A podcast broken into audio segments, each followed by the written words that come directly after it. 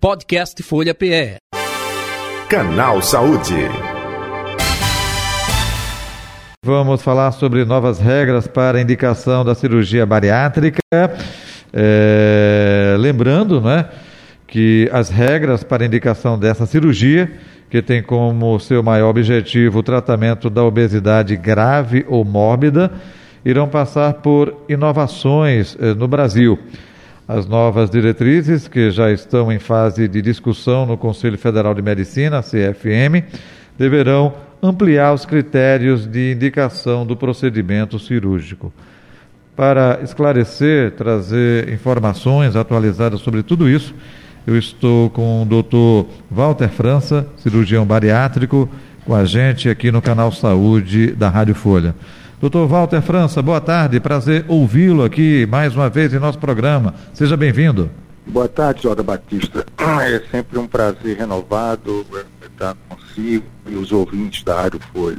O doutor Walter, até aproveitando eh, essas novas regras, né, muda muito, não muda?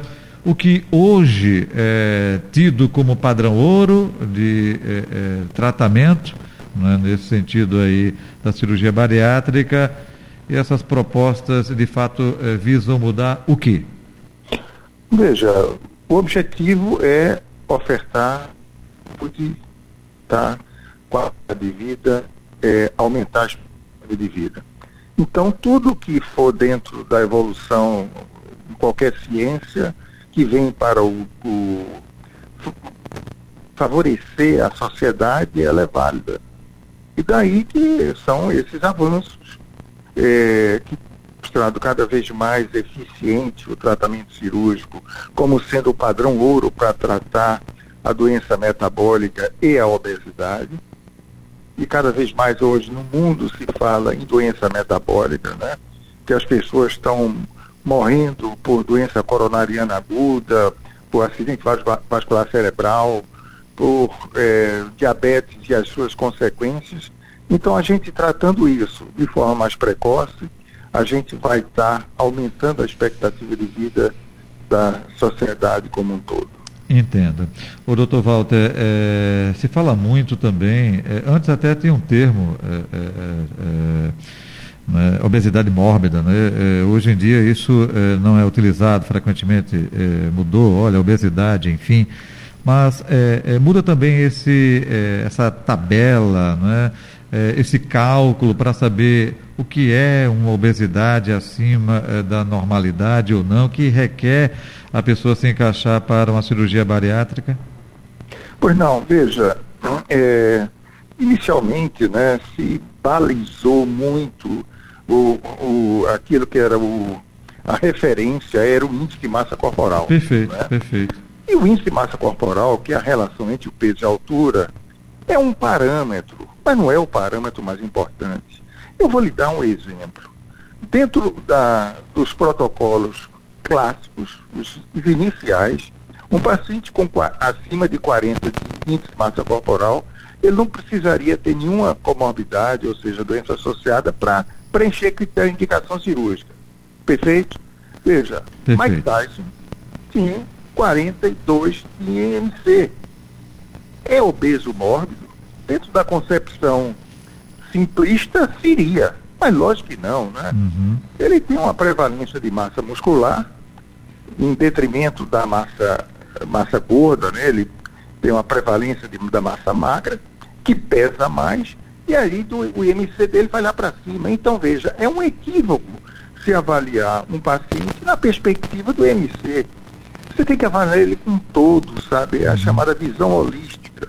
E é você vendo um paciente com, como um todo, que você vai ver as doenças associadas, vai ver aquilo que, é, que é, um, é um fator de limitação na vida dele.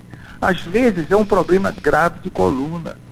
Às vezes é a questão da autoestima, particularmente nos jovens. Uhum. Então a gente tem que, tem que ver isso como um todo, sabe? Daí hoje, que é, tenha uma, essa abertura, sabe? no mundo inteiro já está se praticando esses novos balizadores, é, baixando o índice de massa corporal para 35 sem doenças associadas e acima de 30 com doenças associadas. sabe? Que com certeza vai ser um grande benefício à sociedade. A mortalidade hoje do tratamento cirúrgico é extremamente baixa, né?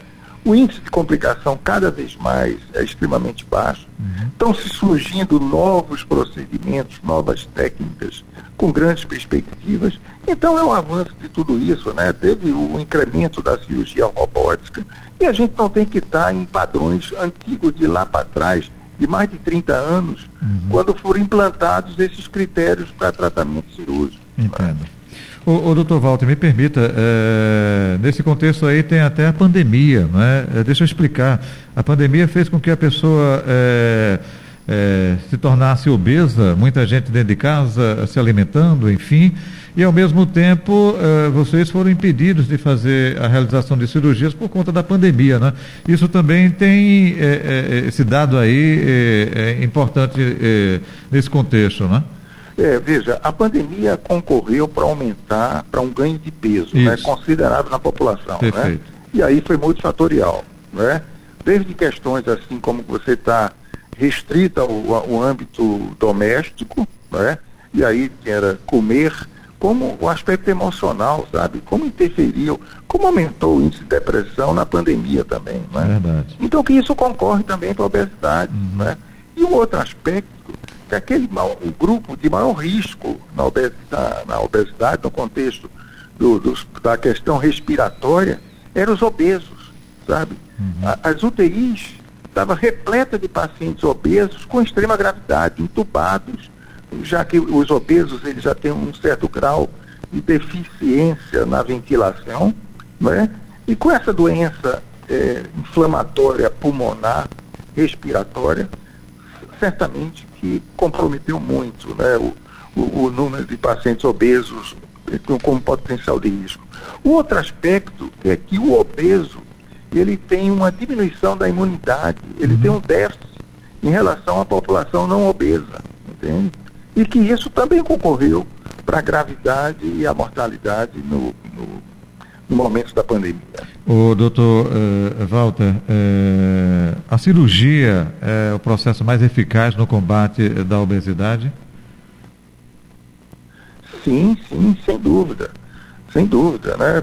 É, lógico, a operação ela não tem 100% de êxito. Uhum. Ele tem aproximadamente uns 25% de pacientes que voltam a ter reganho de peso expressivo. Né? Mas ela é uma ferramenta excepcional. Voltando a, comparando com o tratamento clínico, os pacientes que fazem o uso de medicação e, e, e, e tratamento não invasivo, né? É, 95% dos pacientes desse grupo que perdem peso, eles voltam ao status quo, ou seja, ao peso anterior depois de algum tempo. Né? Então a ineficiência do tratamento clínico é muito grande, mesmo a despeito de drogas novas aí que de alta potência, sabe? Mas também que tem um custo extremamente elevado. Né? Então, mesmo comparando tudo isso, mesmo com a, a evolução é, na farmacologia médica, nesse arsenal de medicamentos que estão surgindo, o tratamento cirúrgico ainda é o padrão ouro para tratar a obesidade e a doença metabólica principalmente o diabetes. Isso, eu gostaria até, desculpe interromper, doutor Walter, é, é, até eu gostaria que o senhor explicasse, né, porque é a Sociedade Brasileira de Cirurgia Bariátrica e Metabólica, ou seja, não é somente a questão da obesidade, mas quem tem diabetes elevado também a cirurgia é recomendada. Eu gostaria que o senhor fizesse essa diferenciação. Pois é, é isso começou no mundo como a cirurgia da obesidade. E se entendia que o obeso era altamente propenso a desenvolver o diabetes tipo 2. E aí começou-se a observar que muito antes dos pacientes perderem peso, logo que eles eram operados, eles tinham a sua glicemia controlada, eles tinham diabetes sob controle. Então, mostrando que tinha algum outro fator que não era só a perda de peso. Existia um fator de estímulo hormonal, né? Era, era o chamado estímulo da produção das incretinas que vão estimular o pâncreas a produzir insulina e daí que controlava o diabetes. Né? Então passou a ter a cirurgia um papel extremamente relevante no tratamento do paciente diabético tipo 2, que, diga-se passagem, é o maior contingente de diabéticos é o tipo 2. Né? Entendi. Essas novas regras, pela experiência, pelo contato que o senhor tem eh, justamente com cientistas, com o próprio eh, ambiente aí da cirurgia bariátrica, de redução, tem prazo para isso, está sendo discutido, o que a gente pode passar com relação à expectativa de quando isso deve de fato entrar em vigor, hein, doutor Walter? Pois não, Jota, veja, eticamente o mundo inteiro já está trabalhando nisso porque isso é baseado em evidências científicas, uhum. não é achismo, né? são evidências médicas de, de, trabalhos prospectivos que foram realizados e que mostraram a, a eficiência e a vantagem na ampliação desse leque de pacientes para a cirurgia. É, isso está sendo a Sociedade Brasileira de Cirurgia Bariátrica Metabólica, uhum. é, junto com algumas outras entidades, estão trabalhando a nível do Conselho Federal para que isso possa ser implantado oficialmente e depois é, ser assumido pela Agência Nacional de Saúde. Né? Entendi. Anvisa, né? porque aí tem que referendar, não é? Não é somente é, é, é a, a, a, é, a, ciência, vocês profissionais que decidam, é porque no mundo inteiro está fazendo, tem que ter essa regulamentação. Não sei se o termo é esse. É isso mesmo, o termo é esse mesmo, regulamentação, não é isso? Isso, perfeito. Perfeito. Ok, doutor Walter, mais algum detalhe que o senhor gostaria de acrescentar com relação a tudo isso que a gente está falando? Fique à vontade. Não, muito obrigado pela oportunidade. É sempre bom a gente estar interagindo com o seu público, né? É, e colocamos nos à disposição para toda e qualquer informação e para poder uh, atender esses pacientes. Muito bem. Um é... grande abraço, uma boa tarde para você. E onde encontrar nas redes sociais, o telefone do consultório, fique à vontade também. Pois não. Na, é, na, nas redes sociais nós temos isso sim, é, eles têm acesso. Viu? Ok. É, tá é, é, Walter França mesmo, não é isso, doutor Walter França? Doutor Walter França, é. Ok. Doutor Walter, obrigado, viu? Gratidão. Obrigado, Saúde e paz. Até abraço, o próximo encontro. Tudo de bom. Eu conversei com o doutor Walter França, cirurgião bariátrico, nosso convidado de hoje do Canal Saúde, que vai ficando por aqui. Volta amanhã nesse mesmo horário. Podcast Folha PE. Canal Saúde.